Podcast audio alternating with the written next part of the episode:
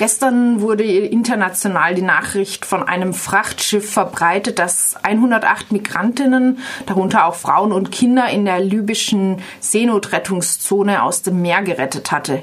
Weil die Migrantinnen protestierten, brachte der Frachter sie nicht wie geplant nach Libyen, sondern nach Malta. Dort konnten die Geretteten auch tatsächlich aussteigen. Fünf Personen wurden als angebliche Entführer des Schiffes auch dann sofort festgenommen. In der libyschen Seenotrettungszone sollte doch jetzt eigentlich immer die berühmt-berüchtigte libysche Küstenwache zuständig sein für die Rettung von Menschen in Seenot. Warum hat nicht sie die 108 Menschen aus dem Meer geholt? Das ist meine Frage an Clemens von Seebrücke Freiburg, der jetzt zu uns ins Studio gekommen ist. Guten Morgen. Mm, weil die hatten Feierabend, nehme ich an. Oder sowas in der Art. Ähm, die libysche Küstenwache, das ist eigentlich ein falscher Begriff. Ähm, in Wirklichkeit sind es eine Reihe von Milizen, die ähm, auch innerhalb zerstritten sind und Konflikte miteinander austragen. Das ist ein Bürgerkriegsland nach wie vor. Ähm, die sind überaus unzuverlässig und die retten, wenn sie gerade Zeit haben und wenn sie nicht Zeit haben, retten sie nicht. Es ist einfach eine Farce anzunehmen, äh, dass dort irgendeine Form von äh, Seenotrettung stattfindet, wie sie europäischen oder Menschenrechtsstandards genügen würde. Das ist einfach nicht der Fall. Hm.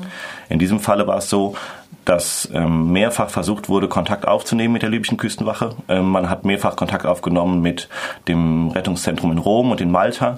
Sie haben sogar Kontakt aufgenommen mit Bremen, ähm, die aber auch nur sagen konnten, dass sie die in Malta und äh, Rom nicht erreichen.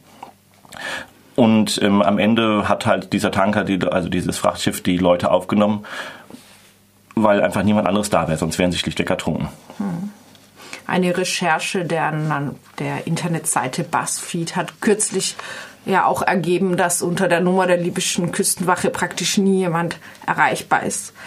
Es war in diversen Nachrichten von Piraterie die Rede, wie schon gesagt. Fünf Personen wurden dann auch auf Malta festgenommen, direkt vom Schiff, weil die Migrantinnen die Besatzung des Frachtschiffs zum Kurswechsel gezwungen haben sollen. Was ist dazu nach den aktuellen Informationen, die du auch gelesen hast, zu sagen? Nach dem, was ich gehört habe, ist es wohl tatsächlich so, dass es zu einem Kurswechsel kam, der eigentlich nicht geplant war. Das Ganze als Piraterie zu bezeichnen, ist aber, ich sage mal, schwierig, weil es verkehrt so ein bisschen die Situation. Ähm, da werden Menschen aus Seenot gerettet und es gibt da ein internationales Seerecht, was klare Aussagen macht, wohin diese Leute zu bringen sind, nämlich nicht in Folterlager oder Gefängnisse und in Situationen, die also nicht nur menschenrechtlich schwierig ist, sondern offensichtlich ähm, in krassem Widerspruch zu allen menschenrechtlichen Standards steht, die wir haben und die äh, das europäische Völkerrecht, also dass das Völkerrecht und das europäische Recht vorsieht, dass das Seerecht vorsieht. Ähm, genau, und diese Leute müssen in einen sicheren Hafen gebracht werden und der ist nun mal Malta oder Italien, irgendwo in Europa zumindest gerade. Es gibt keinen sicheren Hafen in Libyen. Deshalb verkehrt es so ein bisschen die, die Situation. Ähm, wenn man eine vernünftige Seenotrettung machen würde und äh, anerkennen würde, dass Libyen einfach für niemanden ein sicherer Hafen ist, dann würde niemals ein Frachter in die Situation kommen, ähm, den Kurs ändern zu müssen, weil dann würde man die Leute auf eine sinnvolle Art und Weise retten von europäischen Missionen, von privater Seenotrettung, was auch immer aber man müsste nicht quasi Handelsschiffe ähm, dazu überreden, dass man dann woanders hinfährt mhm. als Migrant. Das sind jetzt so die prinzipiellen Linien und ganz konkret würde man sich ja unter Piraterie eine gewaltsame Übernahme eines Schiffs ähm, vorstellen. Inzwischen gibt es auch Berichte darüber, was die Besatzung sagt. Ähm. Was sagen die denn? Wie haben Sie das erlebt? Mhm soweit ich das gehört habe, ich habe jetzt auch nicht die Quellen aus erster Hand, ist es so, dass ähm, es einen Disput an Bord gab und man quasi die äh, Besatzung quasi damit allein gelassen hat, 100 Leute, die panische Angst davor hatten, nach Libyen gebracht zu werden, ähm, ähm, mit denen umzugehen und dass man im Prinzip sich darauf geeinigt hat, ähm, nach Malta zu fahren auf irgendeine Art und Weise. Ähm, es ist nicht davon bekannt, dass die Besatzung gefangen gesetzt worden ist, dass es Gewalttätigkeiten gegenüber der Besatzung gab. Aber dass das natürlich eine aufgeheizte Stimmung an Bord war, das ist sicherlich ohne Frage so, wenn man bedenkt, woher die Leute kommen, die da an Bord genommen sind und wenn die vor Augen hatten. Also in den Seenotrettungen wird immer wieder berichtet, dass Leute sagen, bevor ich nach Libyen zurückgebracht werde, springe ich hier sofort wieder vom Schiff runter und ertrinke lieber, bevor ich das noch einmal durchmache. Und vor diesem Hintergrund kann man sich natürlich vorstellen, dass das keine Debatte war, sicherlich die, ähm, ähm, die man so am Kaffeetisch nachmittags führt. Aber von Gewalt ist, wie gesagt, auch keine Rede gewesen, soweit ich das bisher gehört habe. Hm dass die Situation, dass das Frachtschiff auch so allein gelassen wurde, so gut dokumentiert ist und so bekannt wurde, ist nicht zuletzt der Alan Kurdi zu verdanken, einem Rettungsschiff, das gerade auf dem Mittelmeer sich befindet, als eines von ganz wenigen, denn zurzeit ist die Situation schwierig. Wie ist denn, wie ist es aktuell? Welche Rettungsschiffe von Nichtregierungsorganisationen befinden sich gerade auf dem Mittelmeer? Oder vielleicht sollte ich fragen, welche Rettungsschiffe befinden sich überhaupt gerade auf dem Mittelmeer? Es gibt gerade nur zwei. Ähm, die Alan Kurdi ist die einzige, die gerade im Mittelmeer tatsächlich operiert. Die Marionio ist jetzt gerade wieder freigegeben worden und hat die Möglichkeit, wieder auszulaufen. Ist vielleicht schon ausgelaufen, da bin ich gerade, also zumindest gestern war die äh, Information, dass sie wieder freigegeben worden ist.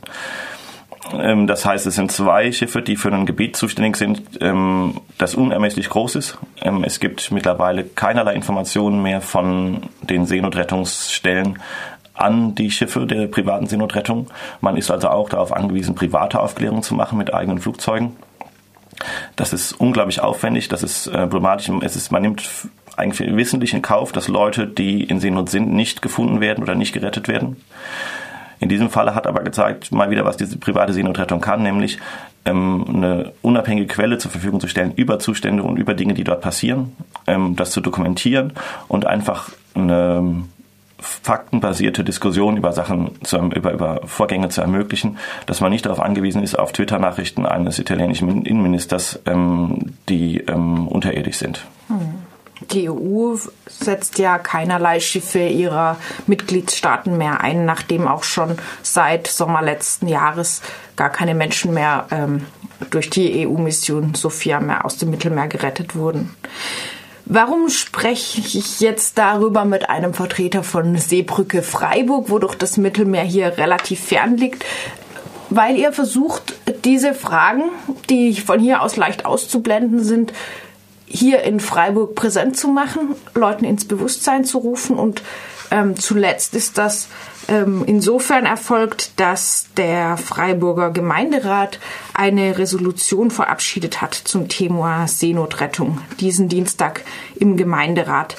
Nach einem Lob auf die Integration von Flüchtlingen in Freiburg und einem kleinen Exkurs zur momentanen Situation auf dem Mittelmeer heißt es in dieser Resolution, Zitat, als Mitglieder des Gemeinderats der Stadt Freiburg möchten wir unseren, unserer humanitären Pflicht und historischen Verantwortung nachkommen.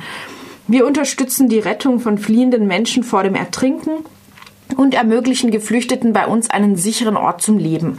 Ausdrücklich unterstützen wir das Bekenntnis unseres Oberbürgermeisters Martin Horn zur Seenotrettung und den damit verbundenen Anschluss an die Initiative Seebrücke schafft sichere Häfen als Zeichen der Menschlichkeit und als Einsatz für ein humanitäres Europa. Zitat Ende. Es folgt noch ein Appell an die Bundes- und die EU-Ebene sowie an den Städtetag, sich für die Bekämpfung von Fluchtursachen, die Seenotrettung und eine humanere Asylpolitik einzusetzen setzen. Wie bewertest du diese Resolution? Zuerst einmal sind wir sehr froh, dass es eine solche Resolution gab, weil sie zum einen zeigt, dass es einen breiten gesellschaftlichen Konsens darüber gibt, dass die Zustände, so wie sie sind im Mittelmeer, nicht akzeptabel sind. Und weil sie auch die Bereitschaft ausdrückt, tatsächlich Freiburg zu einem sicheren Hafen zu machen und dass Freiburg einen Anteil daran übernimmt, in irgendeiner Form. Ähm, was mich auch gefreut hat, war, dass diese Resolution einstimmig verabschiedet wurde, dass sich alle Fraktionen im Gemeinderat sich dazu überwinden konnten, diesen Text zu machen. Das ist auf der einen Seite ein großer Vorteil, weil man die Geschlossenheit hat. Auf der anderen Seite, da werden wir sicherlich gleich noch drüber sprechen, sieht man auch, dass es ein Kompromisstext ist und dass manche Sachen vielleicht hätten, also unserer Meinung nach hätten ein bisschen deutlicher formuliert sein können. Genau. Mhm. Ja, du hast jetzt gesagt, es zeigt sich hier, dass Freiburg bereit ist, einen Anteil zu übernehmen. Äh, wo kann man denn herauslesen oder wo hast du vielleicht erfahren, äh, dass es irgendwelche konkreten Handlungsschritte geben wird, ähm, die der Gemeinderat vorhat, wenn er verkündet, Geflüchteten bei uns einen sicheren Ort zum Leben zu ermöglichen? Tatsächlich ähm, bleibt diese Resolution erstmal auf einer Zeichenebene. Und das kann man in diesem Falle kritisieren. Wir hätten uns auch gewünscht, klare Aussagen, dass man prüft, wie groß Kontingente sein können, die man aufnehmen kann, in, die zumindest mal in diese Richtung gehen. Ähm, das haben wir leider alles nicht in der Resolution. Aber wir hoffen sehr, dass wir auf diese Aussage aufbauen können und die Gemeinderatsfraktionen in die Pflicht nehmen können, hier aktiver zu werden. Es gibt zumindest von einzelnen Gemeinderatsfraktionen unabhängige Resolutionen und Stellungnahmen, die konkrete Aufnahme von Flüchtlingen fordern. Mhm. Ich hoffe, dass man, genau, dass da noch sich weitere Gemeinderatsfraktionen anschließen und man tatsächlich in diese Richtung äh, weiterarbeiten kann das Problem, was die Stadt hat, warum das auf dieser Zeichenebene so leicht, sie so leicht auf dieser Zeichenebene bleiben kann, ist, weil sie immer sagen kann, wir alleine können keine Leute aufnehmen. Wir sind darauf angewiesen, dass das Innenministerium oder die Landesregierung das macht. Aber ähm, genau deshalb ist es eine sehr, äh, kann man sehr schön Resolutionen verabschieden, wenn man weiß, dass man möglicherweise gar nie in die Verpflichtung kommt, sie aufzunehmen. Hm. Oder sie auszuführen, was man geschrieben hat. Aber wir hoffen sehr, dass es trotzdem ein erster Ansatzpunkt ist, da reinzukommen und da weiterzumachen. Die Bürgermeister von Köln, Bonn und Düsseldorf mit verschiedenen, teils ohne Parteizugehörigkeit, haben schon im vergangenen Jahr in einem Brief an die Bundeskanzlerin Merkel die Bereitschaft der Städte zugesichert, in Not geratene Flüchtlinge aufzunehmen. Das Signal aus Freiburg ist demgegenüber, wie du selbst schon gesagt hast, äh, sehr viel unklarer kann Seebrücke, ähm, würde sich Seebrücke nicht wünschen, dass, so, dass diese großen Städte zum Vorbild genommen werden? Oder zeigen sie nicht, dass sowas, so ein klareres Statement durchaus möglich wäre? Auf jeden Fall. Wir wünschen uns, dass Freiburg auch ein klares Bekenntnis dazu auf, auf, abgibt, wie viele Leute sie aufnehmen möchten und dass sie Leute aufnehmen möchten.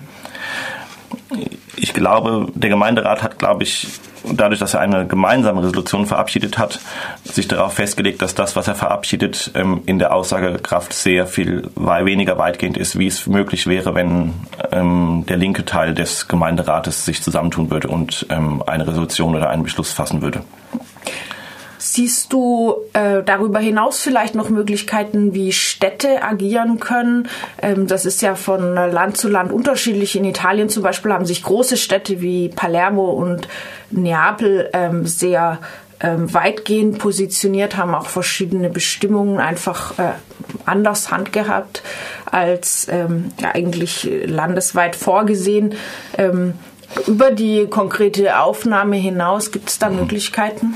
Aber natürlich, ähm, wir haben ja den Begriff sichere Häfen geprägt. Ähm, und sicherer Hafen ist unserer Meinung nach nicht nur ein Ort, wo man ankommen kann. Und es erschöpft sich nicht darin, dass man sagt, wir sind bereit, 20 Leute, 40 Leute, 60 Leute aufzunehmen, sondern ein sicherer Hafen soll den Leuten, die hier auch vor Ort sind, schon ein sicherer Hafen sein. Und da hat Freiburg noch einiges zu tun in der aktuellen Situation. Wenn man sich an die Situation der Lea denkt, ähm, gibt es eine Menge Möglichkeiten als Freiburg für die Leute, die bereits hier sind, sicherer Hafen zu werden oder mehr zu werden, als es, als es bereits ist. Und das ist sicherlich auch eine Forderung, die in der Resolution noch gar nicht aufkommt, an denen man den Gemeinderat aber messen muss, wenn es darum geht, eine soziale Freiburg äh, nach der nächsten Kommunalwahl zu sein. Hm.